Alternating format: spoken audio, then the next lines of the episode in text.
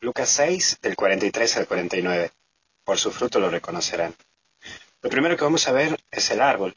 Y cuando vemos el tema del árbol es mirar tu vida y descubrir qué es lo que te identifica, lo que da tu identidad.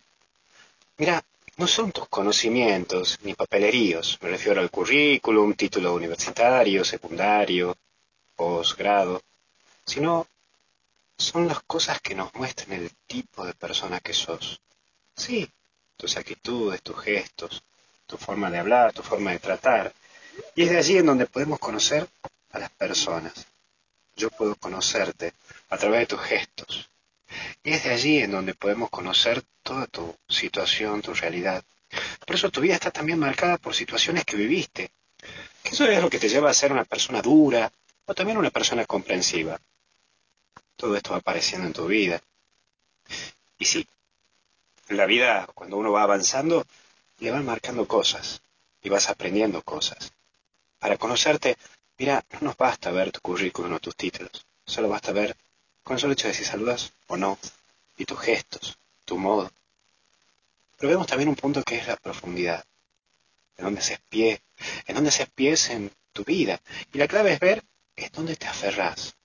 Cuando vienen esos momentos duros y difíciles, cuando vienen esos, entre comillas, tornados de la vida, esas cosas que nos mueven, que nos mueven todo y que encima no nos deja estabilizarnos, pararnos.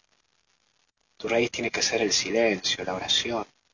Sí, baja, baja a ese punto del silencio y la oración. Por eso deja un poco todas esas actividades, baja un cambio.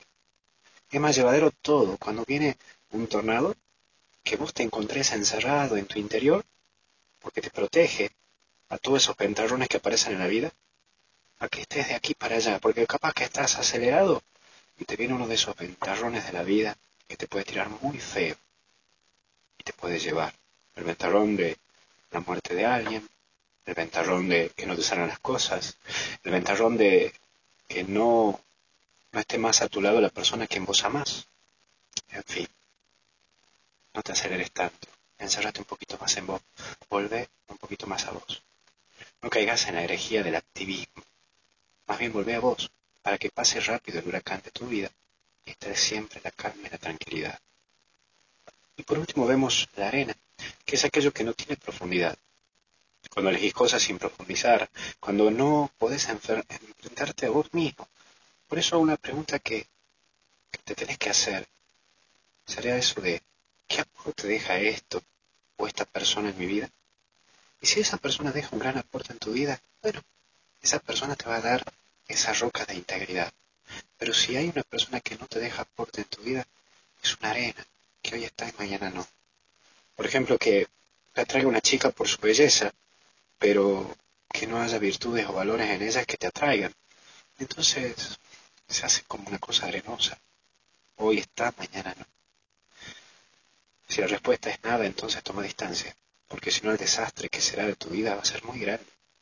Fíjate que, qué frutos das. Y mira un dato. El presentismo en misa no tan solo cuenta, sino más bien las actitudes después de misa son las que cuentan. Son esas cosas las que suman.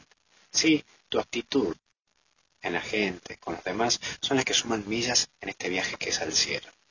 Recordalo, porque hasta el cielo no paramos. Que Dios te bendiga en el nombre del Padre, Hijo y Espíritu Santo. Cuídate.